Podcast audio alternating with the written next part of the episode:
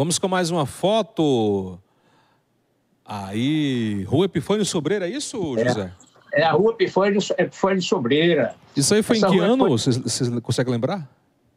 Olha, isso, essas fotos aí realmente são da, do, dos anos 50, 60. Hum? Ok?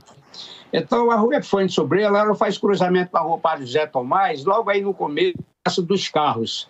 Ela se estende em direção do Poente, que vai até o paredão do, do, do Açude Grande.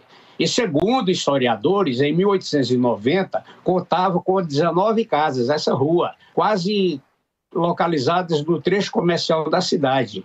Começa com considerável largura, ela vai se estreitando no seu alongamento até a, a, o, a parede do chamado Açude Grande, onde o então prefeito Ototacílio Jurema, nos anos 50, construiu uma escadaria de acesso àquele agradável recanto da cidade, hoje próximo ao Leblon, ok?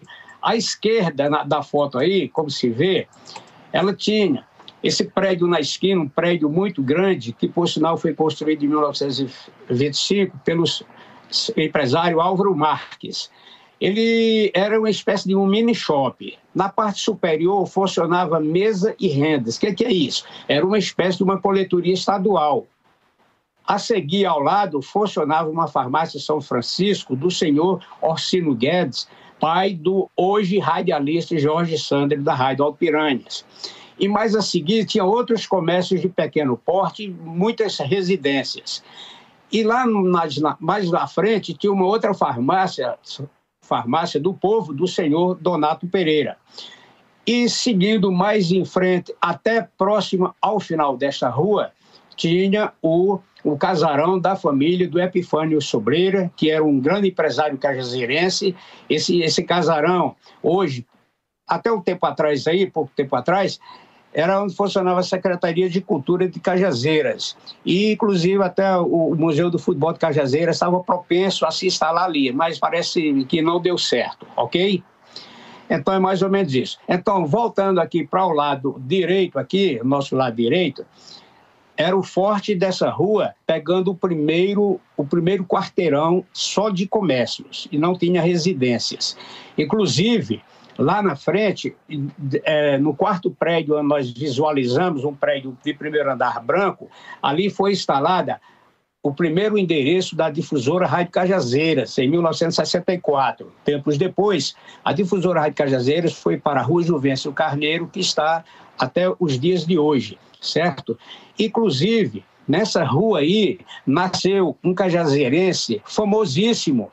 Ele ele, com a família, nos anos 50, foi para o Rio de Janeiro e lá ele se formou em comunicação, comunicação e jornalismo e, e radialista.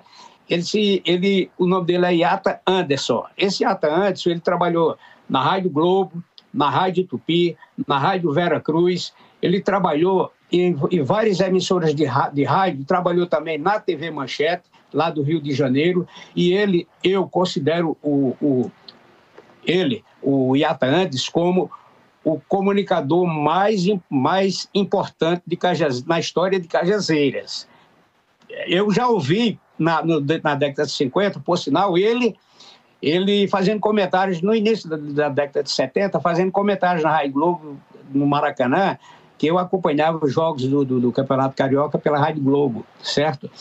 E outra coisa, pensando bem, esse, essa, rua, ela também teve um jornal aí próximo a onde era a a, o prédio da difusora Caseiras, também teve um, foi fundado um jornal nos anos 40 por nome O Rebate.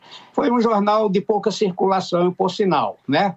Mas o importante é que está, que, que, que está esse registro aí nas páginas da história de Cajazeiras.